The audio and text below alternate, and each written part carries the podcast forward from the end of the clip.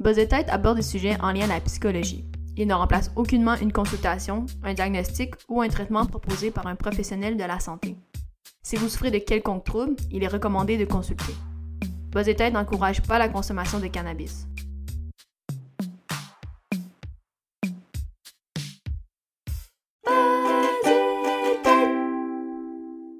Salut tout le monde. Ben oui, c'est moi qui fais la présentation cette fois-ci. On, on m'a enfin donné la permission et cette permission a été donnée par qui? Par Léa elle-même. Salut Léa, comment tu vas?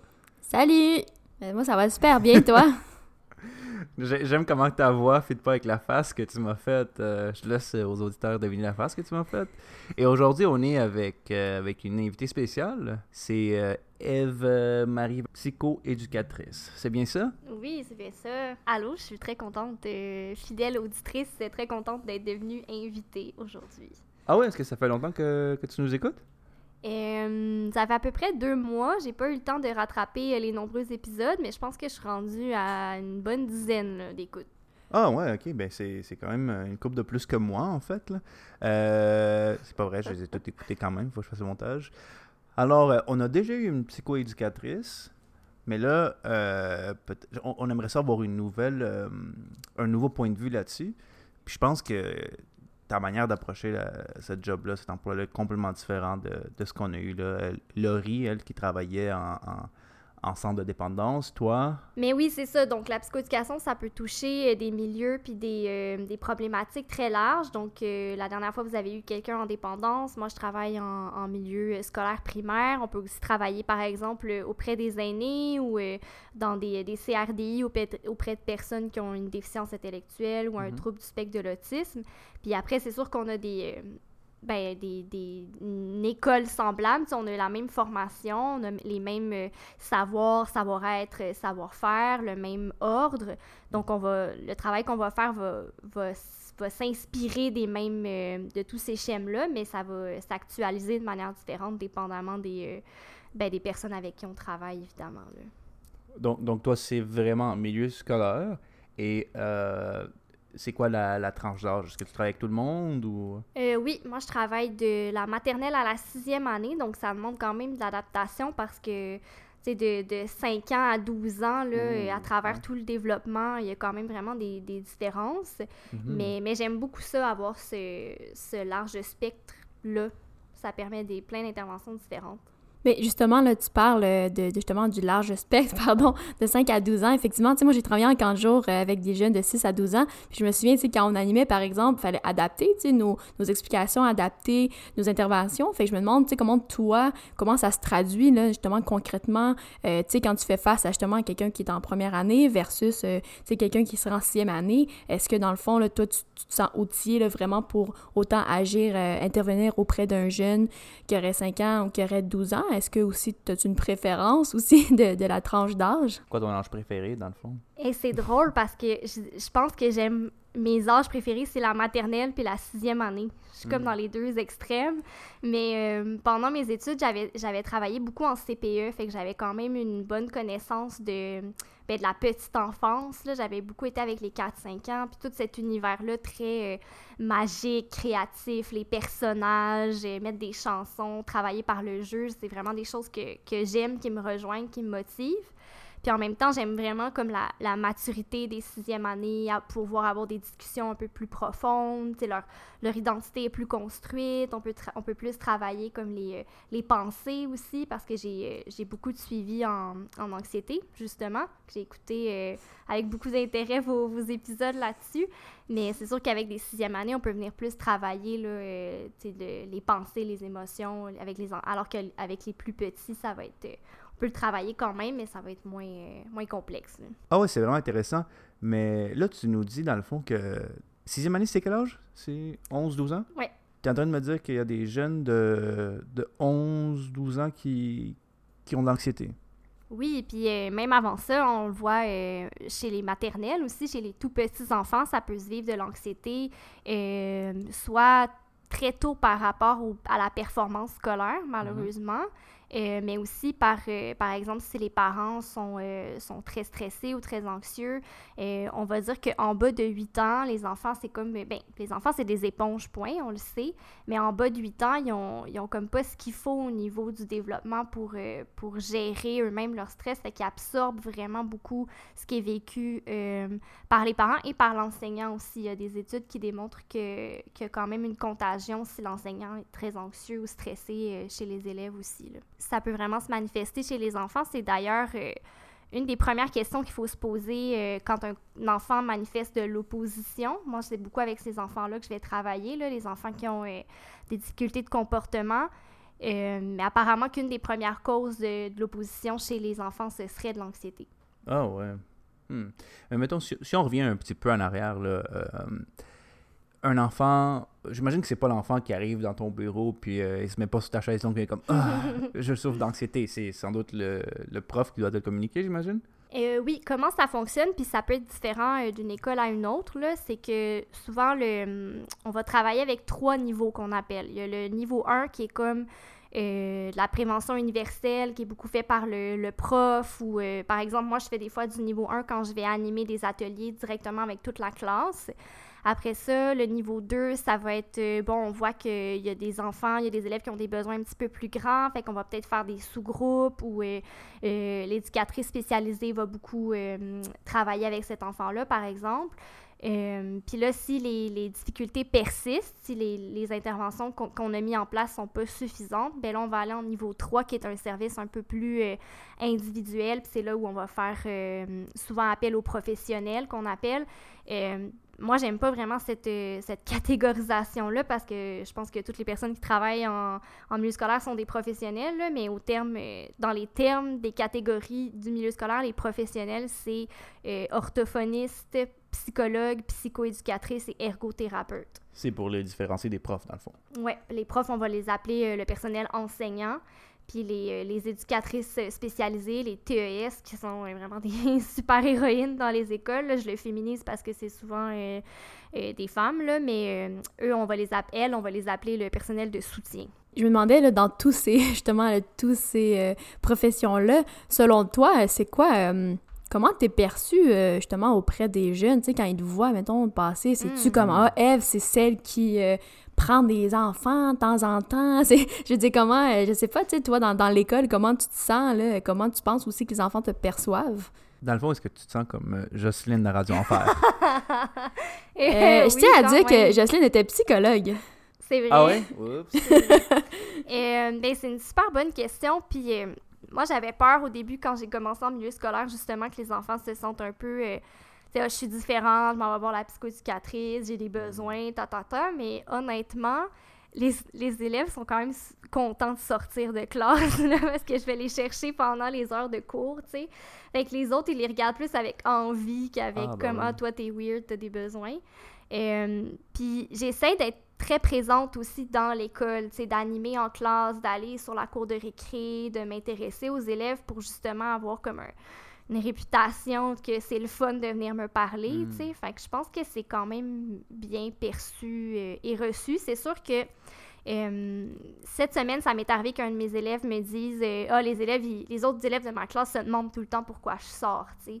Puis là, il, aura comme inventé une petite raison cute, là, puis lui, ça faisait son, son affaire, là, mais quand j'explique mon rôle aux élèves en classe, je leur dis que souvent je dis que je vais être là, que je le résume comme si au plus petit, mettons que j'étais la spécialiste des émotions, tu sais, puis de comment se sentir bien. Mm. Euh, puis les plus grands, je vais leur dire euh, que je travaille différentes euh, problématiques, tu sais, que ça peut être si, si, tu te sens souvent stressé ou si tu as de la difficulté à respecter les consignes, c'est le genre de choses que je peux travailler. Tu sais, si tu es souvent en colère, puis souvent dans des conflits, moi je peux travailler je peux travailler ça avec toi, fait que c'est souvent comme ça que, que je leur explique. Justement, on en a parlé dans d'autres épisodes parce que bon, moi je travaille plutôt avec une clientèle adulte, donc pas avec des enfants. Et euh, c'est ça, tu sais, souvent avec les enfants, on va plutôt aborder ça euh, par le jeu, tu sais, parce que c'est vrai qu'à 5-6 ans, d'aller dire « Ah, je me sens comme ça », puis ça, ça, se peut que la personne le dise, mais évidemment, je me demande, toi, là, encore une fois, là, je suis toujours dans le concret, c'est ça qui m'intéresse, mais tu sais, comme toi, là, mettons, dans, dans le bureau, quand t'es justement avec le jeune, est-ce que justement, est-ce que tu utilises le jeu, le dessin, comment, là, mm-hmm. c'est quoi tes outils, là, mettons, de, de travail, là, on pourrait dire? Effectivement beaucoup le jeu parce que c'est ce qui rejoint surtout les plus petits. Tu les, les, les 5-6 sont plus en mesure de faire des trucs papier-crayon, mais même là, il y a, tellement de papier-crayon déjà à l'école, puis souvent je travaille avec des élèves qui ont différentes problématiques, des fois euh, complexes et multiples aussi, tu sais. Fait que si j'ai un, élève, par exemple, qui qui est beaucoup dans des conflits, puis qu'en plus il y a un TDAH, puis qu'il y a des difficultés d'apprentissage, ben je vais essayer de pas le faire s'asseoir avec un crayon dans les mains pendant mm. une heure encore, tu sais. Je vais essayer de rendre ça plus actif ou ludique. Euh, les émotions, souvent je vais les, euh, je vais les travailler par euh, par, euh, par image. Avec les plus petits, souvent, avec, euh, on va y aller beaucoup avec des, euh, des, des, trucs visuels, du support visuel. Donc, d'apprendre, mettons, par exemple, à nommer les différentes émotions en voyant des photos ou des vidéos. il y a le film Inside Out, là, vice-versa, que mm-hmm. j'utilise beaucoup des extraits pour ah faire mm-hmm. nommer les émotions aux, aux élèves. Puis là, on je vais, je, mettons, je vais leur dire, regarde comment ses sourcils sont hein, au personnage. puis ils vont dire, ah oui, ils sont froncés. Fait que là, je vais dire, montre-moi sur ton visage tes sourcils froncés. Fait que là, ils vont faire la, visage fâché.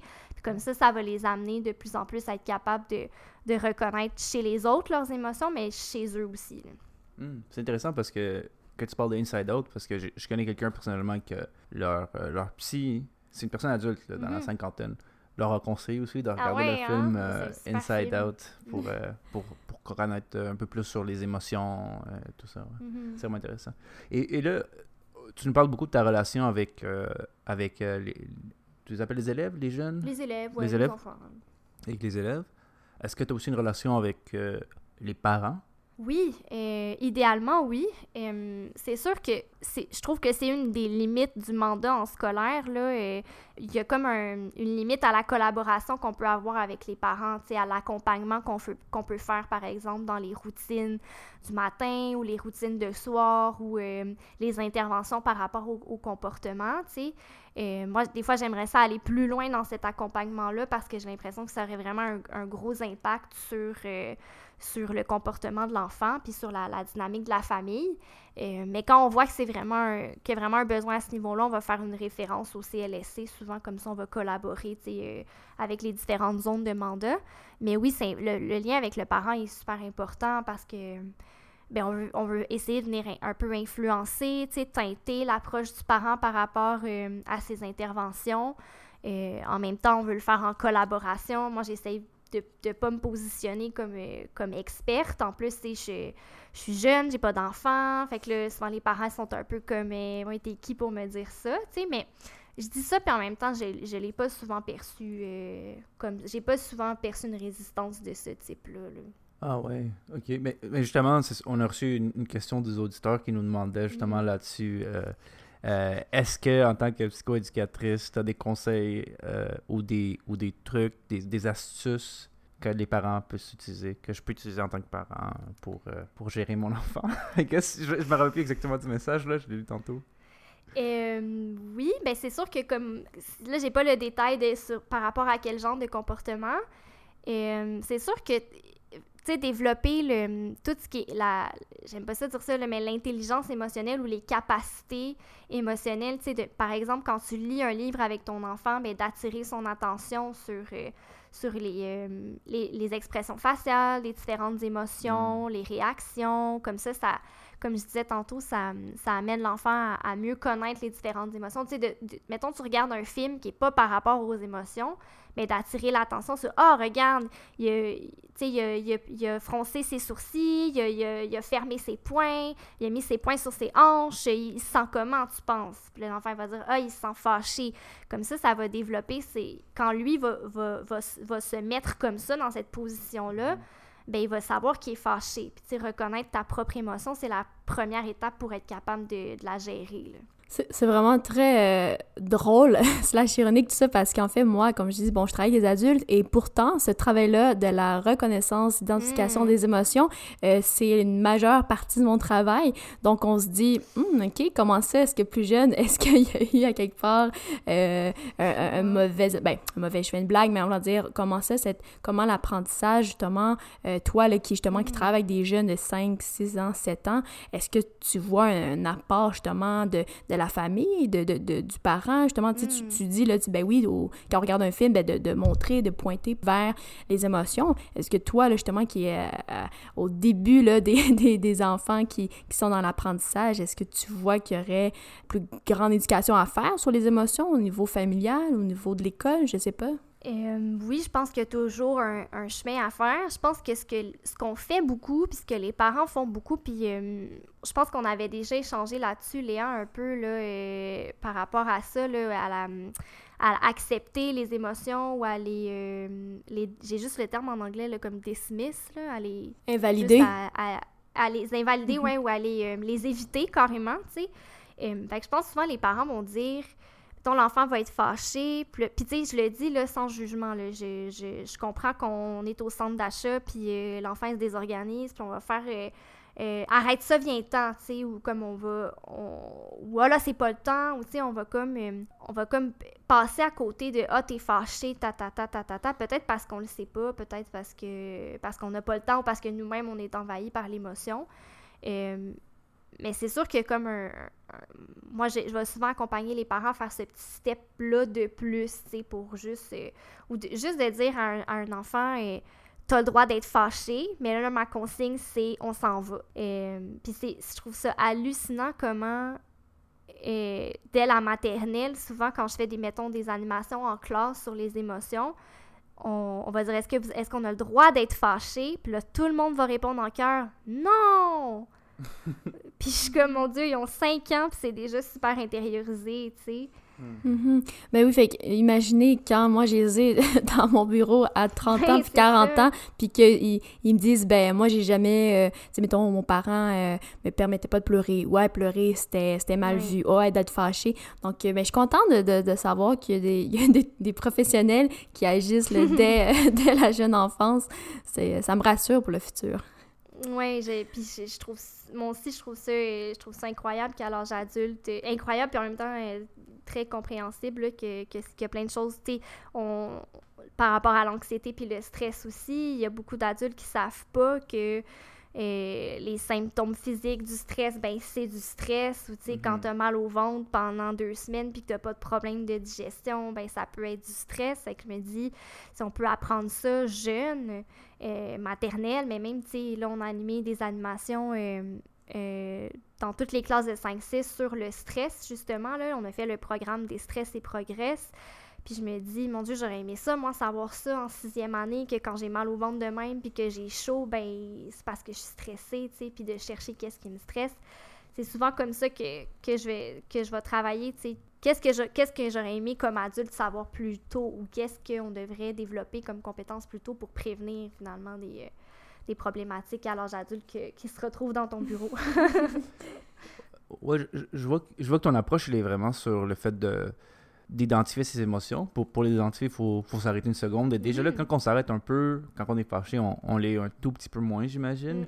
Et euh, c'est une approche... euh, Est-ce que c'est c'est une approche qui est moderne? Est-ce que tu vois la- le même genre d'approche peut-être euh, chez tes pères qui sont d'une autre génération? Est-ce que que Mm. tu as, un peu des idées là-dessus, un peu des connaissances là-dessus ou pas du tout? Euh, je pense que ça a toujours fait partie de, de la psychoéducation. Puis ceci dit, c'est une profession quand même jeune. Là. Je me rappelle plus exactement des dates, là, mais c'est quand même jeune euh, comme profession. Je pense que l'ordre s'est créé comme en... L'ordre des psychoéducateurs, vraiment, là, je pense que c'est comme 2011. Là. Mais avant ça, c'est- c'était avec l'ordre des, euh, des conseillers pédagogiques, là, mais... j'ai peur de dire n'importe quoi, mais bon, ce serait une information à valider. Ça fait longtemps que j'ai fait ces cours-là.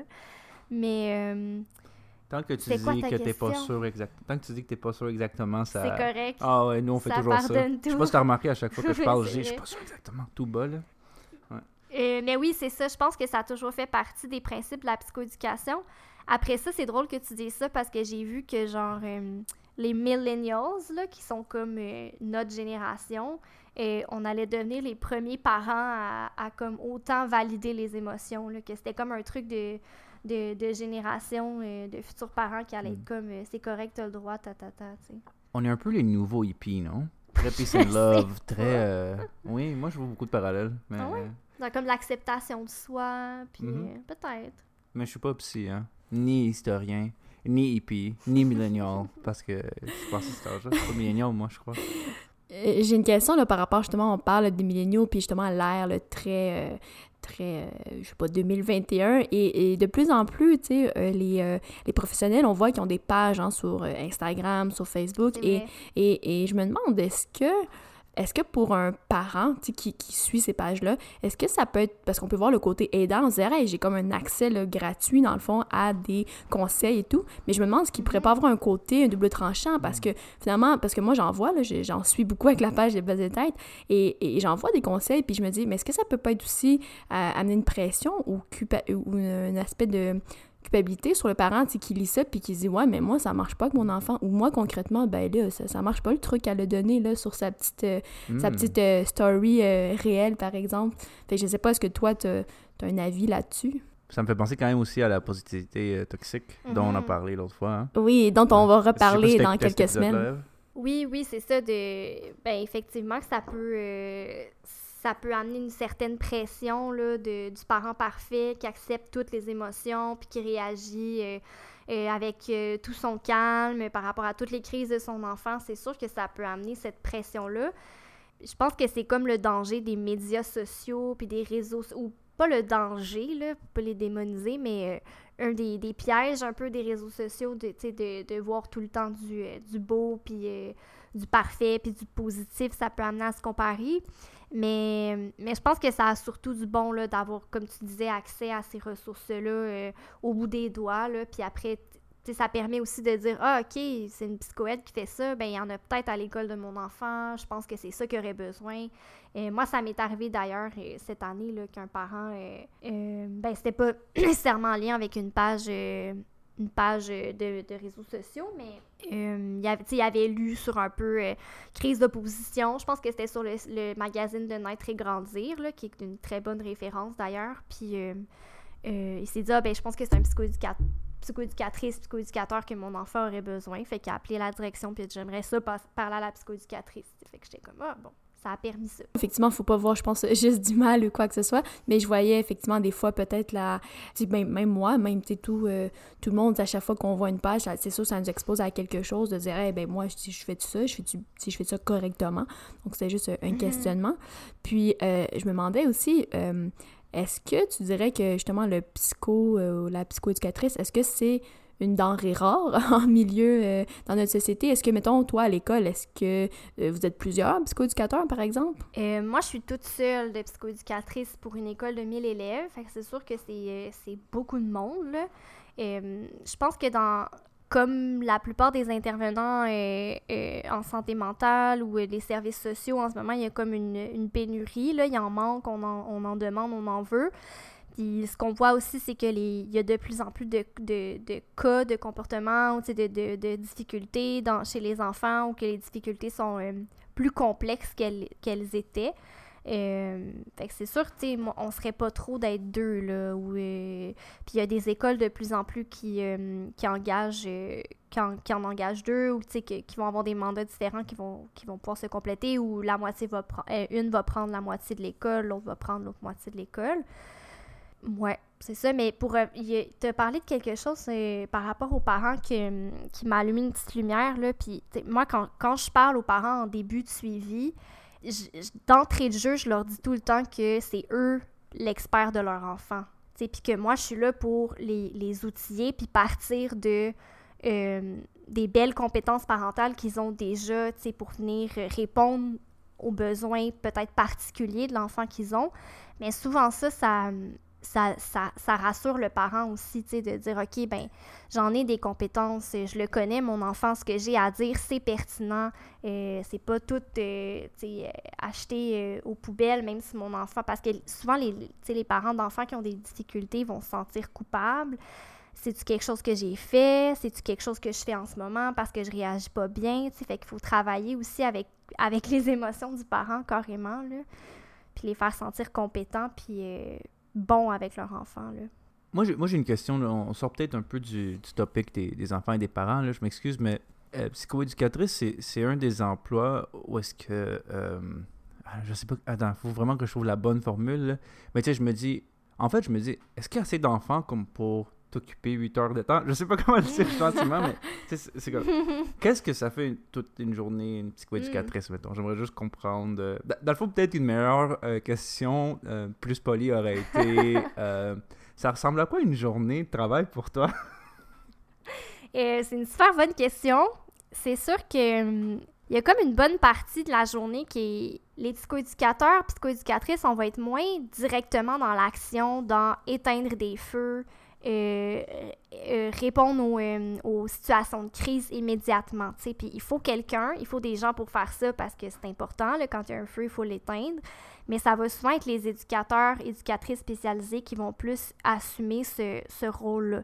Fait dans notre journée, moi, dans ma journée, il y a quand même une, une partie qui est, qui est allouée à de la planification de suivi, à, euh, à toute la tenue de dossier aussi, parce que comme on fait partie d'un ordre, on a des exigences déontologiques de, de, tenir un dossier professionnel avec euh, ben, tout- toute action qu'on a posée en lien avec l'élève, que ce soit une discussion de cadre de porte avec la direction, qu'un courriel envoyé aux parents, qu'une intervention ponctuelle euh, qu'on appelle, euh, mettons, je l'ai vu sur la cour de récré en train de taper quelqu'un, je suis intervenu, ben il faut que je note ça. Euh, après ça, il y a, comme je, disais un peu tantôt, il y a différents niveaux d'intervention. Fait que je, vais- faire l'intervention en classe de manière universelle, par exemple sur les sous-groupes d'émotions, pas sous-groupes, mais une intervention sur, sur la, la gestion du stress et avec toute toute la classe de sixième année, par exemple.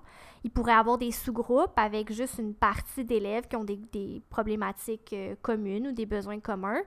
Puis, euh, il y a les suivis individuels aussi qui prennent quand même euh, une bonne partie de l'horaire, là, où c'est plus en 1-1, où on va travailler des choses qui sont vraiment comme... qui partent du potentiel adaptatif de l'élève, qu'on appelle le fameux PAD, donc ses compétences, ses difficultés. Euh, puis là, on va élaborer des objectifs puis des moyens euh, pour l'aider à, atteindre un meilleur équilibre, d'être euh, mieux adapté à son environnement. Fait que ça ressemble à ça. Les, une journée, là, ça ressemble à des suivis individuels, la planification, des fois de l'animation en classe, des rencontres beaucoup aussi, parce que dans l'école, on a comme un, un mandat de, de rôle conseil, qu'on va dire. Là. Fait que auprès de, de l'équipe école, ça peut être les- une enseignante qui ne sait plus quoi faire avec un élève euh, qui tourne de sourd, comme elles disent euh, souvent. Là.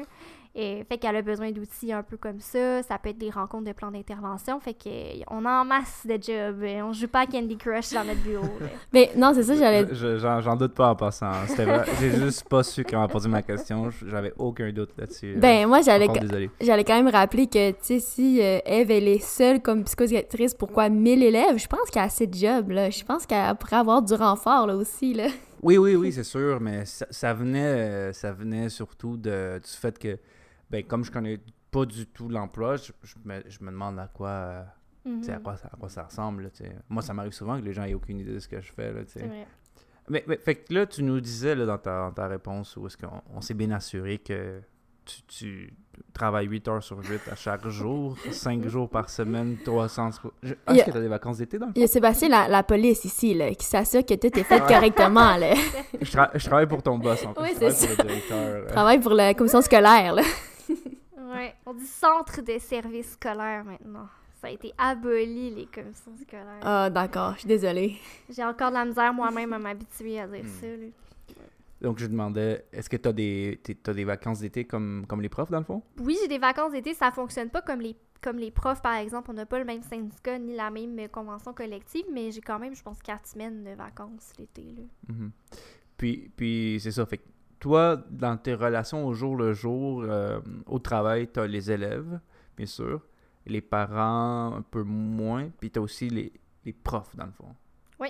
Les profs. Et là, c'est un rôle de conseillère ou est-ce qu'il y a d'autres euh, d'autres facettes à ça aussi euh, dont tu ne nous as pas euh, trop parlé, mettons? Ben, c'est souvent un rôle de surtout de collaboration, tu sais, parce qu'on a, euh, on a une expertise différente. Tu sais, moi, je sais pas comment enseigner le français à un élève. Fait que Mhm. si ou le ou qu'il y a des, des problèmes de mathématiques, je sais je saurais pas comment répondre à ça. Mais euh, il y, y a les orthopédagogues aussi, on, en- on en a nommé tantôt il y a les orthophonistes, c'est que mettons qu'il y a un élève qui a, je sais pas moi, un, un trouble de langage, euh, qui entraîne euh, des difficultés dans les habiletés sociales parce qu'il ne comprend pas nécessairement euh, les contextes sociaux, il n'est pas capable de bien exprimer ce qu'il veut, fait que ça crée des comportements perturbateurs ou il va chercher l'attention un peu de manière maladroite et, il ne sait pas résoudre ses conflits. ben là, on va sûrement travailler l'enseignante, l'orthophoniste, moi et l'éducatrice spécialisée ensemble parce qu'on va tout avoir des, des choses différentes à travailler qui vont amener l'élève à progresser. Puis je me demande, tu un jeune que, par exemple, que tu commences à suivre, mettons, à, mettons, à 6 ans, mettons, en première année, est-ce qu'il y a beaucoup de. J'hésite en chance ou probabilité que tu le mm. revois l'année d'après, puis l'année d'après, puis je me demande est-ce que finalement un enfant qui a accès à ces services-là, puis tant mieux, là, qui, peut recevoir ça, mais est-ce qu'on se rend compte que c'est ça, ces gens-là, parce que ben, ces enfants-là, tantôt tu parlais par exemple de problèmes d'opposition, est-ce que toi tu vois une récurrence et que finalement que l'autre, l'année scolaire suivante, ben, il apparaît encore dans ton suivi, sais, parce que à, moins que ça s'en aille magiquement, un problème par exemple d'opposition, est-ce que tu vois ça dans, tes suivis? C'est une excellente question. Ça dépend vraiment des élèves, puis de, un peu de l'intensité, de la fréquence des comportements, tu sais, puis après, moi, je vais, me faire un pays psychoéducatif où je vais avoir des objectifs clairs. Mettons, OK, ben d'ici la fin de l'année, j'aimerais ça qu'il soit capable de... Euh, connaître, reconnaître, exprimer ses émotions, tu puis que le que face mettons à une frustration, ben soit capable d'utiliser tel tel tel moyen de manière autonome. Euh, souvent on va les on le là je parle de de pays psychoéducatif de plan d'intervention psychoéducatif par exemple, euh, pardon, je parle en euh, en Comment, oui, en, en, jargon, en, jargon. Mais en plus, j'allais dire, euh, j'allais le reprendre, j'allais dire, est-ce que Sébastien, tu sais c'est quoi, toi, un pays? on, aurait, on, aurait, pu euh, ben valider. Le Canada. Euh, oui, je comprends. Mais c'est ça, il y a aussi un, un pays, un plan d'intervention scolaire avec des objectifs. Il peut avoir des objectifs de fonctionnement où souvent je vais être, je vais être impliquée. Mais une fois que, ces objectifs-là sont atteints, ben, on va voir est-ce qu'on poursuit le suivi, est-ce qu'il y a autre chose à travailler? Ou est-ce qu'on euh, conclut le suivi, on ferme le dossier, euh, puis on passe à un autre élève?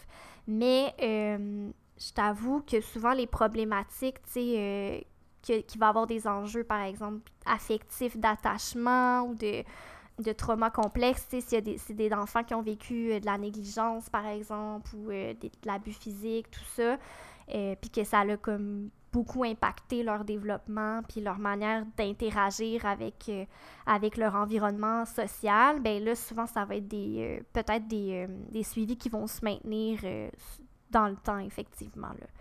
Mais tu sais, les modalités peuvent changer aussi. Ça peut être, euh, bon, on a travaillé tout ça, puis maintenant, je le suivrai plus une fois par semaine, mais euh, une fois par mois. Ou euh, à chaque fois qu'il y a un changement important, ben je vais le rencontrer de manière préventive.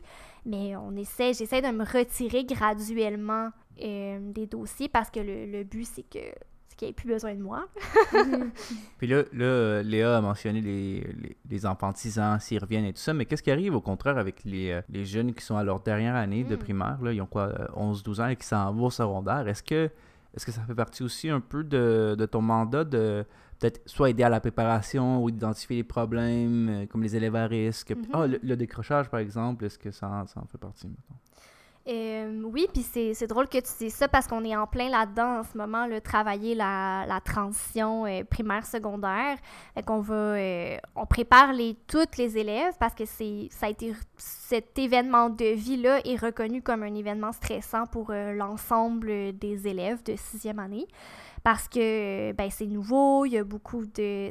Ils n'ont pas de contrôle sur beaucoup de choses. Ils arrivent dans la grande école, il y a plein de monde qui ne connaissent pas. Fait que là, ils ont la personnalité menacée. Je suis en train de plugger le, spin de, des stress et progress, là, qui est le fameux acronyme euh, pour reconnaître euh, les éléments de stress. Mais on leur montre ça justement aux élèves de sixième. Je le savais, là. Ah oui, je le sais. Mais c'est ça. Fait que oui, de un, on prépare les élèves, mais on assure aussi une belle transition. Euh, ben, on assure. On favorise une belle transition euh, Euh, par exemple, les élèves les plus fragiles, ben, je vais demander aux parents leur consentement pour communiquer avec le, la psychoéducatrice de l'école secondaire.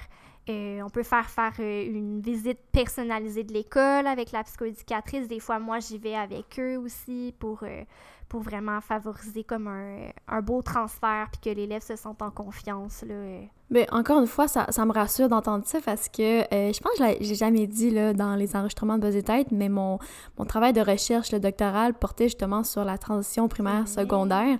Puis effectivement, c'est vrai que, ben, comme tu as dit, là, on, on remarque beaucoup ben, d'anticipation, anticipation positive, mais il y en a aussi des anticipations négatives là, au fait justement d'aller euh, au secondaire.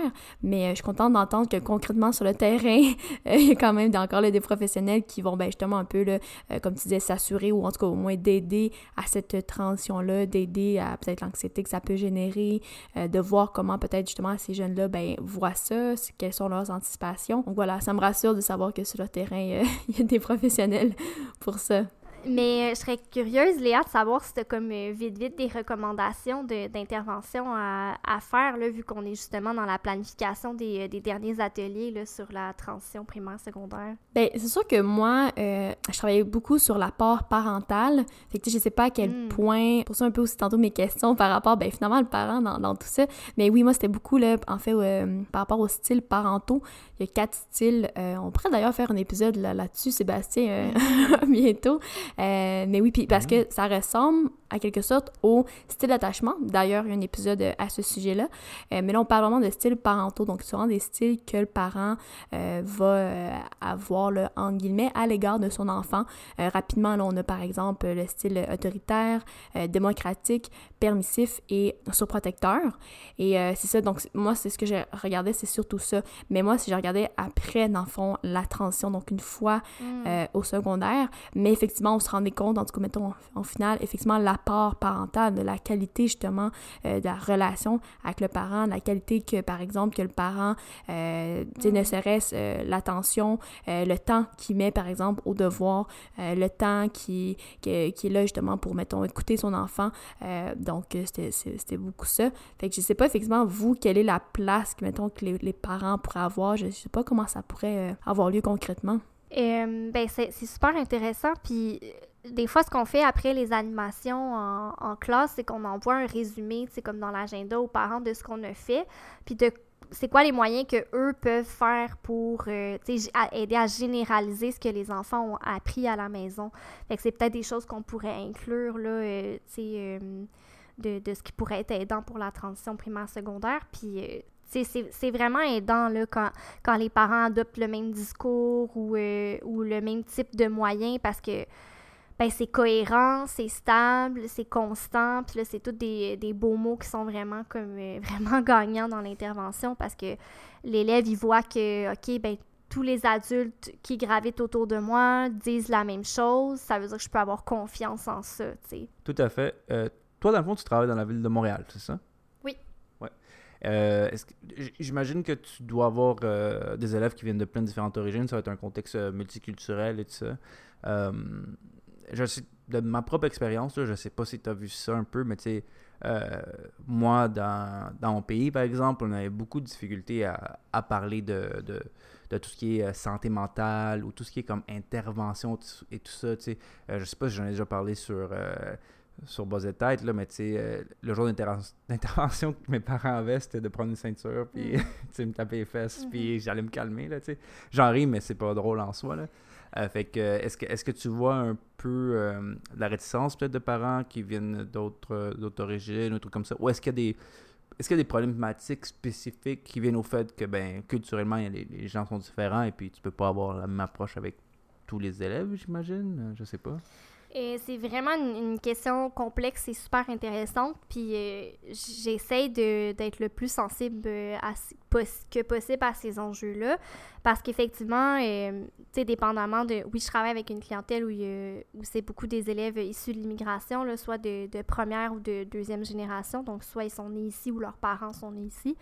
c'est vraiment important de comprendre puis de, de, comprendre, de respecter, de, de, de questionner le parent sur sa compréhension des difficultés de son enfant, et euh, de de par tout le bagage qu'il a, que ce soit religieux ou culturel, tu sais, pour lui, comment ça s'explique, pour lui, de où ça vient, pour lui, comment est-ce comment est-ce qu'on devrait intervenir. Puis j'essaye vraiment de pas adopter un rôle de, d'expert auprès du parent, euh, puis en même temps, de, de par mes connaissances, puis de par la formation que j'ai, j'ai quand même des choses à suggérer aux parents. Fait on essaie de, de développer une, une, compréhension commune de ce qui se passe, puis d'avoir des interventions qui sont cohérentes, mais dans la réalité, c'est effectivement euh, un défi, parce que si justement il y a des corrections physiques à la maison face au comportement d'opposition, euh, moi, je, je veux respecter la manière dont le parent comprend, je veux respecter la manière dont le parent intervient, mais c'est sûr que je vais essayer de le sensibiliser au fait que ça aidera pas nécessairement euh, son enfant à mieux communiquer comment il se sent ou que ça le fera pas nécessairement sentir en sécurité. Mais c'est des conversations euh, vraiment délicates qui demandent, euh, qui demandent de la réflexion, qui demandent de, de, de, prendre son temps, qui demandent de la confiance avec le parent aussi, puis d'être transparent, je pense, sur sur les différentes, les différentes compréhensions de, de ce qui se passe. Puis, tu sais, en même temps, moi, je suis quand même, euh, malgré cette sensibilité que, que j'essaie d'avoir, euh, quand il y a de la correction physique, si ça se transforme en abus physique, je suis quand même tenue de signaler à la protection de la jeunesse, tu sais. Euh, fait que tous, tous ces, toutes ces, ces, ces enjeux-là, c'est excessivement compliqué et complexe au niveau, au niveau du lien, mais aussi au niveau éthique puis déontologique, effectivement, ça amène des sujets quand même euh, assez euh, euh, importants et qui peuvent être délicats. C'est ça le mot que, que je cherchais. Et effectivement, puis oui. Ah les questions sont bonnes. Ah non, mais c'était pas ça que je voulais dire.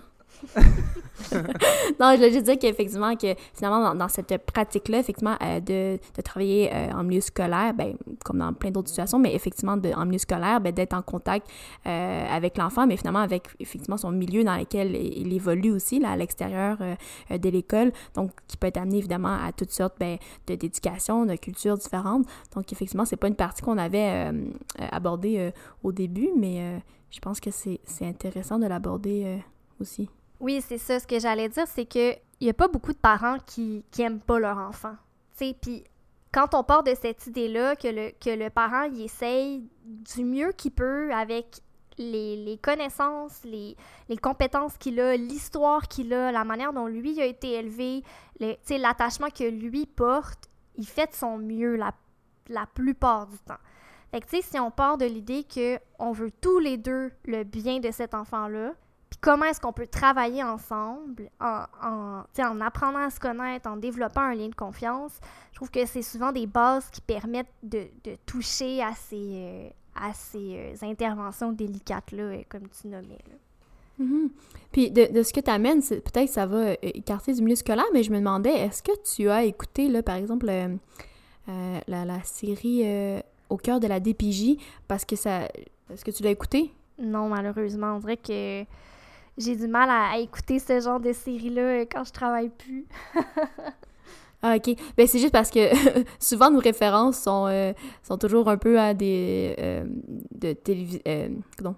de séries télévisées ou de films, mais là, c'était quand même une vraie référence qui, qui était effectivement qui est une série documentaire qui passe à Radio-Canada, donc au cœur de la DPJ, mais c'était juste pour faire un lien parce que je me demandais, par exemple, toi qui travailles déjà avec des enfants, est-ce que, par exemple, c'est quelque chose qui pourrait un jour t'intéresser de travailler encore avec des enfants, mais dans un autre domaine, sans que ce soit la DPJ, mais je parle dans un autre milieu, là, autre que le mm. milieu scolaire, par exemple. Donc oui, il y, a différents milieux euh, qui pourraient m'intéresser euh, toujours avec les enfants, mais par exemple de travailler vraiment euh, la relation parent-enfant. Je sais que le CLSC a, par exemple des cliniques d'attachement où c'est la, la, relation, c'est la diade avec le parent ou, ou, même les deux parents avec l'enfant souvent euh, plus jeunes, comme 0-5 euh, ans. ça, j'aimerais vraiment ça. Mais tu sais, je suis intéressée aussi à travailler avec d'autres clientèles que, les enfants. J'aimerais ça peut-être travailler avec les aînés, justement. J'ai comme un, gros projet utopique de, de, genre de maison intergénérationnelle où il y aurait comme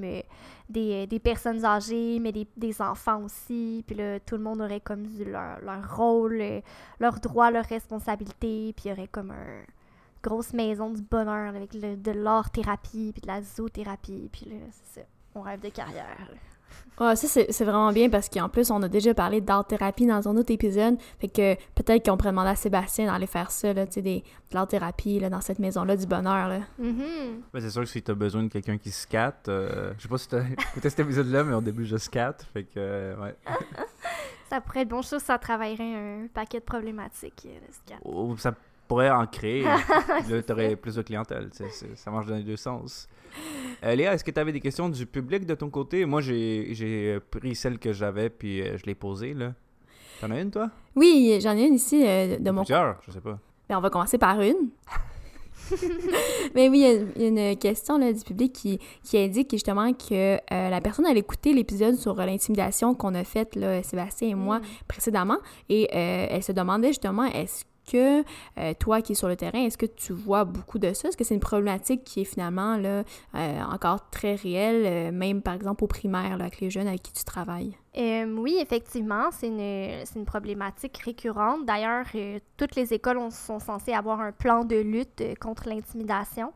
Euh, donc, il y a différentes euh, interventions qui sont faites en lien avec ça. Souvent, c'est des, des animations en classe, justement, universelles euh, qu'on va faire, où on va euh, expliciter ce que c'est l'in- l'intimidation, comme vous l'aviez expliqué, les différents rôles. Euh, encore une fois, parce que la première étape, c'est d'apprendre à la reconnaître. Euh, puis après ça, de voir c'est quoi les différentes stratégies, l'importance de dénoncer quand on est un témoin aussi à des gens de confiance, euh, à quel besoin ça répond aussi, tu sais, parce que moi, j'ai, des fois, j'ai peur que ce genre d'intervention-là, la, personne qui a déjà intimidé se sente comme tellement comme un démon que, que- qu'elle, qu'elle se sente super coupable, puis que, euh, que ça la... Parce que, tu sais, s'il y avait des enjeux d'estime de soi, ou peu importe, ça peut... euh, faut reconnaître nos difficultés, mais des fois, ça peut aussi être, être lourd à reconnaître et à porter. Là. Fait qu'on regarde, c'est quoi les c'est quoi les besoins qui se cachent derrière ce genre de comportement-là? Puis euh, d'ailleurs, ça, c'est euh, c'est très psychoéducatif, là, tu sais. Il y, a toujours, des besoins légitimes derrière un comportement euh, perturbateur, tu. Il y a toujours une fonction à un comportement, là. Donc, euh, tu de venir, d'outiller les enfants, OK, bon, ben, t'avais un besoin d'être reconnu par tes puis c'est pour ça que tu as pris du pouvoir sur quelqu'un d'autre, mais comment est-ce que tu peux répondre autrement de manière sécuritaire et pro-sociale à ce besoin-là, tu sais? Wow, c'est quand même encore une fois rassurant de voir qu'il y a un travail qui est fait à, ce niveau-là. D'ailleurs, pour, euh, pour les autres auditeurs, si vous voulez euh, écouter l'épisode sur euh, l'intimidation, il est évidemment en ligne sur notre site Internet. J'ai une autre question aussi de- du public qui demande en fait, est-ce que c'est possible euh, de consulter justement une ou un psychoéducateur au Mm. privé? Parce que là, toi, tu es au public, tu travailles en CLSC, euh, pardon, pas en CLSC, mais en, une école primaire. Mais est-ce que c'est ça, quelqu'un qui voudrait avoir un, un service, un parent qui est, qui est mal pris ou qui a des difficultés, Mm. est-ce que c'est possible là, de, de- d'avoir un service au privé? Oui, tout à fait. Il y a euh, sur le site de l'Ordre des psychoéducateurs et psychoéducatrices du Québec, l'OPPQ, il y a un répertoire des psychoéducateurs en, euh, en milieu, euh, en pratique privée. là. donc, euh, ça dit un peu comment les rejoindre. ou si on peut faire une recherche par, euh, par âge, par problématique, euh, par région.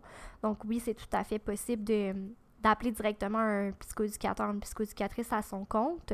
Mais il y a aussi des, euh, des cliniques privées, de plus en plus, je pense, euh, des fois des cliniques euh, multi. Donc, par exemple, clinique privée qui va avoir une psychologue, une psychoéducatrice, une orthophoniste, une ergo, par exemple. Donc, on peut faire appel à, à ce genre de clinique-là. Moi, je ne veux pas faire de, pub, là, mais je réfère souvent les, les parents à la clinique Déclic parce que, parce que j'ai une collègue de l'université qui travaille là, puis, euh, je sais qu'elle est compétente. Des fois, les parents, quand ils veulent des références, veulent quelqu'un que tu connais, tu sais. Euh, je sais que c'est une clinique euh, qui offre différents services, euh, une clinique privée, là, qui offre des, des services de psychoéducation. Excellent. Ben, en tout cas, tu voulais pas faire de pub, mais on, on- on- c'est fait quand même. Donc, si jamais les gens nous écoutent, sont comme, Hum, je cherchais quelqu'un euh, au privé, mais vous pouvez euh, regarder. euh, je le renommerai pas pour faire une autre pub, mais vous pouvez aller, aller voir cette clinique-là. Mhm, mhm. Merci encore, Eve-Marie, pour, pour ta visite. C'est c'est super intéressant. Puis, encore une fois, j'ai beaucoup appris. Là. Si vous voulez écouter plus d'épisodes de Buzz et Tête, faites des clics oups, sur euh, votre navigateur. Allez sur buzzetête.com. Sinon, on est toujours là sur euh, Apple Podcast, euh, Google Podcast et tout ça. On a une page Instagram que d'ailleurs, c'est par là que vous avez communiqué initialement, je pense, c'est ça? Oui, Sur Instagram? exactement. Puis on est sur les réseaux sociaux, là, euh, bien sûr, Facebook, Instagram, tout ça, Buzz et Tête Podcast. Vous cherchez ça, vous allez trouver. Puis notre email, buzzetêtepodcast.gmail.com. C'est pas mal ça. Toi, Eve-Marie, est-ce qu'on peut te trouver à quelque part ou tu préfères rester anonyme? Euh, non, moi, j'ai pas de page de réseaux sociaux là, euh, professionnels. euh, comme je suis pas en pratique privée, ça viendra peut-être un jour, mais pour l'instant, vous pouvez pas me trouver, en fait. Là, mes, euh, mes critères de confidentialité euh, sont dans le tapis pour pas que mes élèves puis les parents me trouvent. Hmm, intéressant. Ben oui, ça Mais- fait du sens. J'allais dire, si on veut te trouver, il faudrait être un, un enfant de entre 5 et 12 ans et aller à l'école pour qu'on puisse avoir de tes services. Mais d'ailleurs, d'ailleurs euh, on te, ben oui, on te remercie encore une fois là, du temps que tu as passé euh, avec nous. là. C'est super pertinent là, euh, de voir euh, concrètement qu'est-ce que tu fais sur le terrain, qu'est-ce que tu fais avec les jeunes de, de différents âges. Donc, euh, encore une fois, merci beaucoup là, de ta présence. Mais merci à vous, c'était vraiment un, un- un bel échange. et Je, c'est une, une fan invitée honorée. Wow, super. Mais ça prouve que tout est possible. Donc, pour ceux qui nous écoutent, si vous êtes fan, ben, peut-être qu'un jour vous allez passer à de tête. Ben oui, puis vous avez juste à nous écrire sur euh, Buzz et Tête Podcast, le Instagram. Euh, Ça reste la meilleure manière de, de nous rejoindre, je pense. Est-ce qu'on se dit euh, à la semaine prochaine sur ça? Ouais, on se dit à la semaine prochaine. Alright, bye! Bye!